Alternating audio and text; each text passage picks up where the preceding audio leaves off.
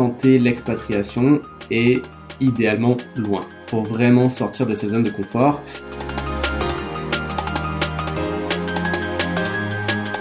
Bienvenue dans le podcast Osmose, un podcast 100% TBS Alumni qui vous montre grâce à la diversité de notre réseau que rien n'est écrit à l'avance. Qu'il faut parfois se réinventer, prendre de la hauteur, sortir des sentiers battus, mais par-dessus tout, que vous êtes libre d'écrire votre destinée. Alors osez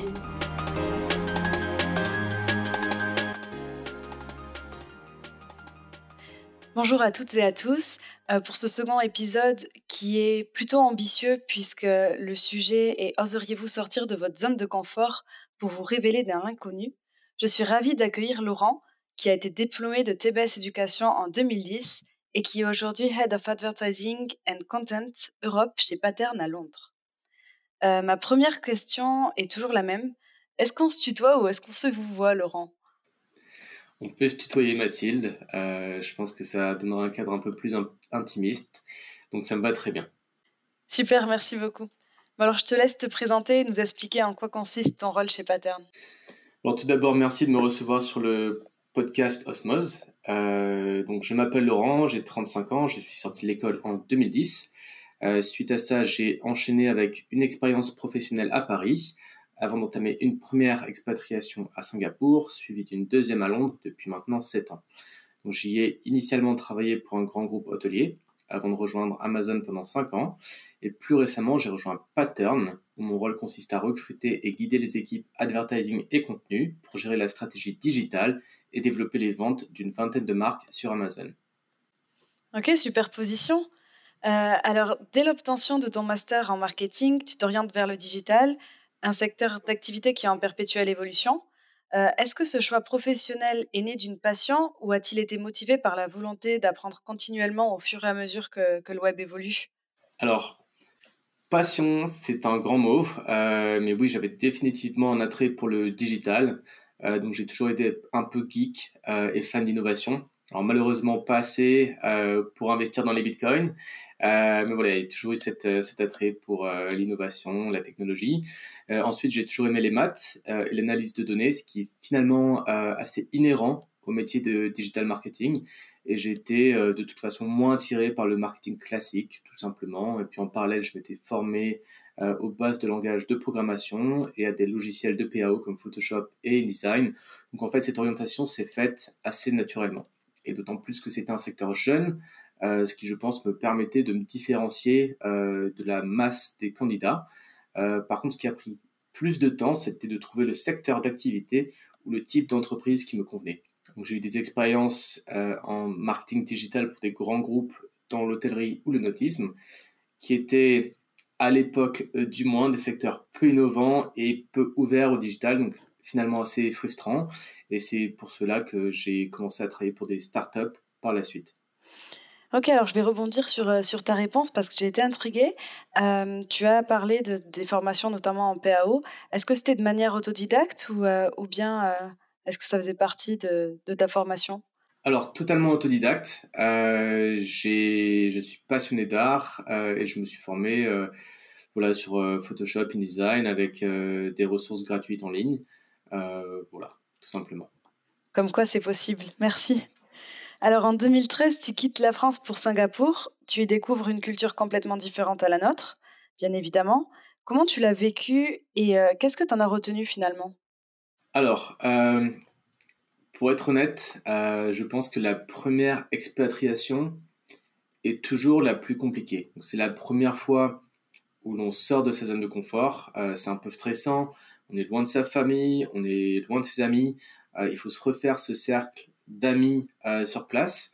Il y a potentiellement la pression financière aussi si on va à l'étranger euh, sans travail sur place.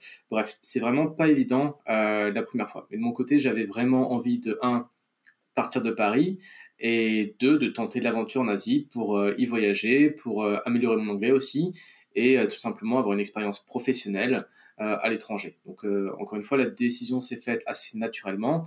Euh, et pour répondre à ta question, euh, l'expérience sur place, l'expatriation, je l'ai vraiment très bien vécu. Donc c'est c'est vraiment très enrichissant. Les premiers temps, on apprend vraiment des nouvelles choses au quotidien. Et vivre à l'étranger, ça nous permet aussi de prendre, je dirais, du recul sur le pays et la culture dans lesquels on a grandi. Ça nous permet de, relativiser et finalement d'apprécier ces éléments de, culture française qu'on pense comme acquis, mais qui, finalement ne sont pas la norme à l'étranger.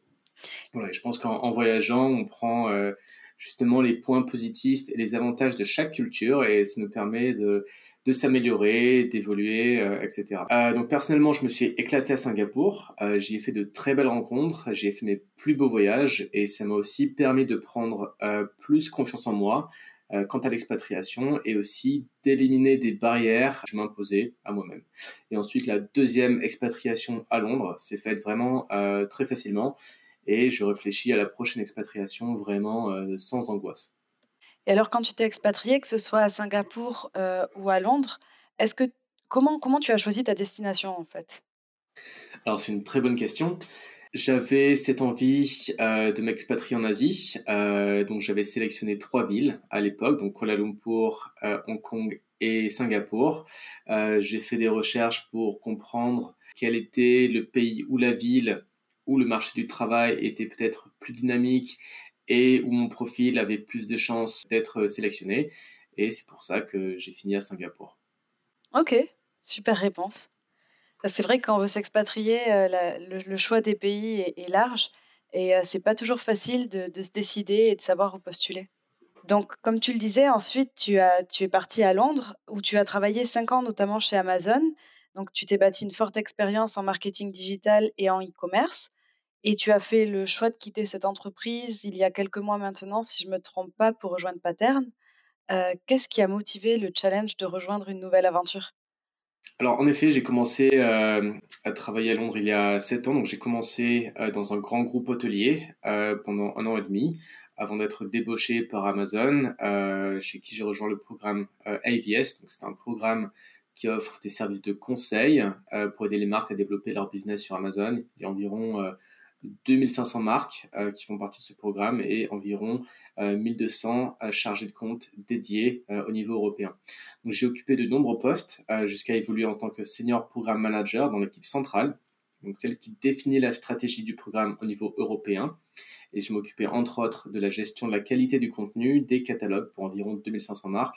Donc on est sur des grosses échelles, des gros volumes à fort impact et c'était vraiment très enrichissant. Et j'ai aussi eu la chance d'avoir deux de mes idées sélectionnées et lancées au niveau européen avec le soutien des équipes techniques pour la mise en œuvre et le lancement. Donc vraiment une dernière expérience très positive. Mais malgré tout, c'est l'envie d'apprendre qui m'a poussé à quitter Amazon. Donc pour être clair, je ne dis pas qu'on apprend peu ou pas chez Amazon, bien au contraire, je pense qu'on apprend énormément, on est entouré de gens brillants euh, globalement, et c'est très stimulant intellectuellement pour moi, il a vraiment eu un avant et un après Amazon en termes de maturité professionnelle. Par contre, euh, les postes chez Amazon, euh, de par la taille de l'entreprise, sont souvent très spécialisés et j'avais envie d'évoluer dans une structure peut-être euh, moins grande ou plus jeune pour avoir un périmètre de responsabilité plus large et peut-être définir de nouveaux process plutôt que de chercher l'optimisation perpétuelle de process existants. Et d'autre part, j'avais aussi envie de revenir euh, du côté advertising et de mettre mes compétences e-commerce au service de marques tierces que l'on appelle aussi 3P, qui vendent directement sur Amazon, contrairement aux vendeurs 1P qui, eux, vendent à Amazon. C'est un peu technique, donc bref. Ok, merci. Et alors, euh, quelle est la différence entre une, entre une journée type chez Amazon et une journée type chez Pattern? Oula. Pour toi, du point de vue de ton poste. ok, donc euh, je pense que la différence fondamentale, c'est que Pattern euh, reste euh, une startup, donc tout reste à faire. On, on, est vraiment dans la création de procédés, dans le recrutement des équipes. voilà, alors qu'Amazon est déjà une boîte bien implantée, et on va être plus sur le suivi de process existants, sur de l'optimisation. OK, super, merci beaucoup. donc de ce que tu nous as dévoilé jusqu'à présent, voyager, découvrir de nouvelles cultures, rencontrer de nouvelles personnes, c'est un moyen pour toi de développer des expériences et d'apprendre d'autrui. Euh, où tu te vois dans le futur? Alors, euh, c'est une très bonne question. J'ai pas de réponse euh, précise. Professionnellement, je pense rester chez Pattern à court terme. On a des et des objectifs assez ambitieux pour 2023, dont j'ai envie de faire partie. Ensuite, à moyen terme, je pense me lancer dans l'aventure entrepreneuriale. J'ai accumulé une certaine expertise en e-commerce que j'aimerais mettre à profit pour un projet personnel. Après, d'un point de vue géographique euh, et expatriation, euh, encore une fois, c'est difficile à dire. Euh, éventuellement quitter Londres pour l'Espagne, le Portugal ou le sud de la France à l'horizon de 3 ans. Retrouver du soleil donc. Exactement, du soleil et la mer. du soleil, la mer et une aventure entrepreneuriale. Quoi de mieux? C'est formidable. J'ai une dernière question à te poser avant de se quitter. Quel conseil donnerais-tu aux alumni, qui soient étudiants ou diplômés de TBS Alors, euh, premier conseil, euh, je dirais l'auto-formation. Euh, je pense qu'il faut vraiment apprendre continuellement, même en dehors de l'école pour ceux qui sont encore étudiants et aussi tout au long de sa carrière pour les diplômés. Il y a beaucoup de secteurs qui manquent de candidats qualifiés euh, comme des postes de développeur ou en digital marketing, et c'est pas forcément des métiers pour lesquels l'école va vous former. Donc c'est à vous de vous former vous-même. Et rien ne vous empêche d'apprendre à coder ou à vous former sur des logiciels. Il y a énormément de ressources gratuites sur Internet, alors profitez-en. Et ça vous permettra aussi de vous différencier sur le marché du travail par rapport à d'autres candidats. Et pour celles et ceux qui sont tentés par l'aventure entrepreneuriale, je conseille aussi fortement les Startup Weekend. Euh, il y en a partout en France. Euh, le principe, c'est que des participants euh, se répartissent en groupe et ont 48 heures pour créer un projet et le pitcher à des, investisseurs. Vous pouvez même le faire avec des amis. C'est vraiment fun. On fait de belles rencontres et ça peut potentiellement déboucher sur une belle aventure entrepreneuriale. Pour le deuxième conseil, euh, ce serait de tenter l'expatriation et idéalement loin pour vraiment sortir de sa zone de confort. Donc c'est un peu banal comme conseil, mais je pense que c'est vraiment important. Alors oui, renseignez-vous euh, sur les conditions de travail sur place, mais ne réfléchissez pas trop non plus, euh, car les conditions ne seront jamais parfaites.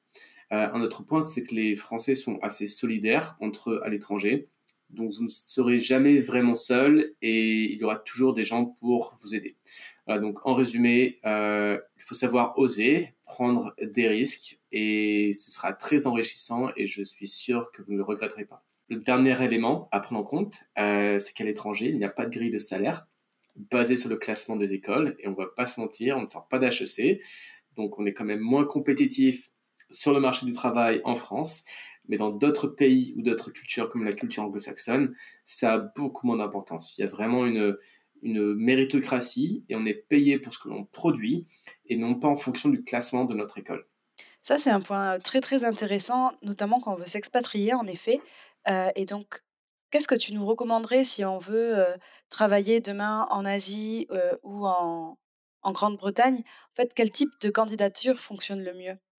Alors, il n'y a pas de type de candidature qui fonctionne le mieux. Je pense qu'il y a des il y a forcément des secteurs qui sont plus en demande. Je pense que ce qui fait la différence, c'est vraiment, la motivation, et voilà, aussi savoir se vendre, mettre en valeur ses compétences et à quel point on, est, euh, on a une expérience euh, unique, tout simplement. Donc tout est possible, il faut tenter. Exactement, tout est possible. merci beaucoup Laurent pour ce partage d'expérience et, tous ces précieux conseils. Euh, j'espère que ce podcast vous aura plu et je vous donne rendez-vous le mois prochain pour partir à la rencontre d'une alumni au parcours atypique puisqu'apprendre, c'est aussi apprendre à se connaître, s'écouter et se réinventer. Et cette alumni, il me semble que tu la connais bien, Laurent. En effet, donc je la connais bien et pour le prochain podcast, euh, je vous propose d'aller encore plus loin avec Margot que j'ai rencontrée à l'école, qui est une très bonne amie et qui a débuté en contrôle de gestion avant d'entamer un changement de carrière puisqu'elle est maintenant artiste. Donc rien n'est impossible si l'on s'en donne les moyens. On a hâte d'écouter ce prochain podcast. Moi aussi. À bientôt. À bientôt Mathilde.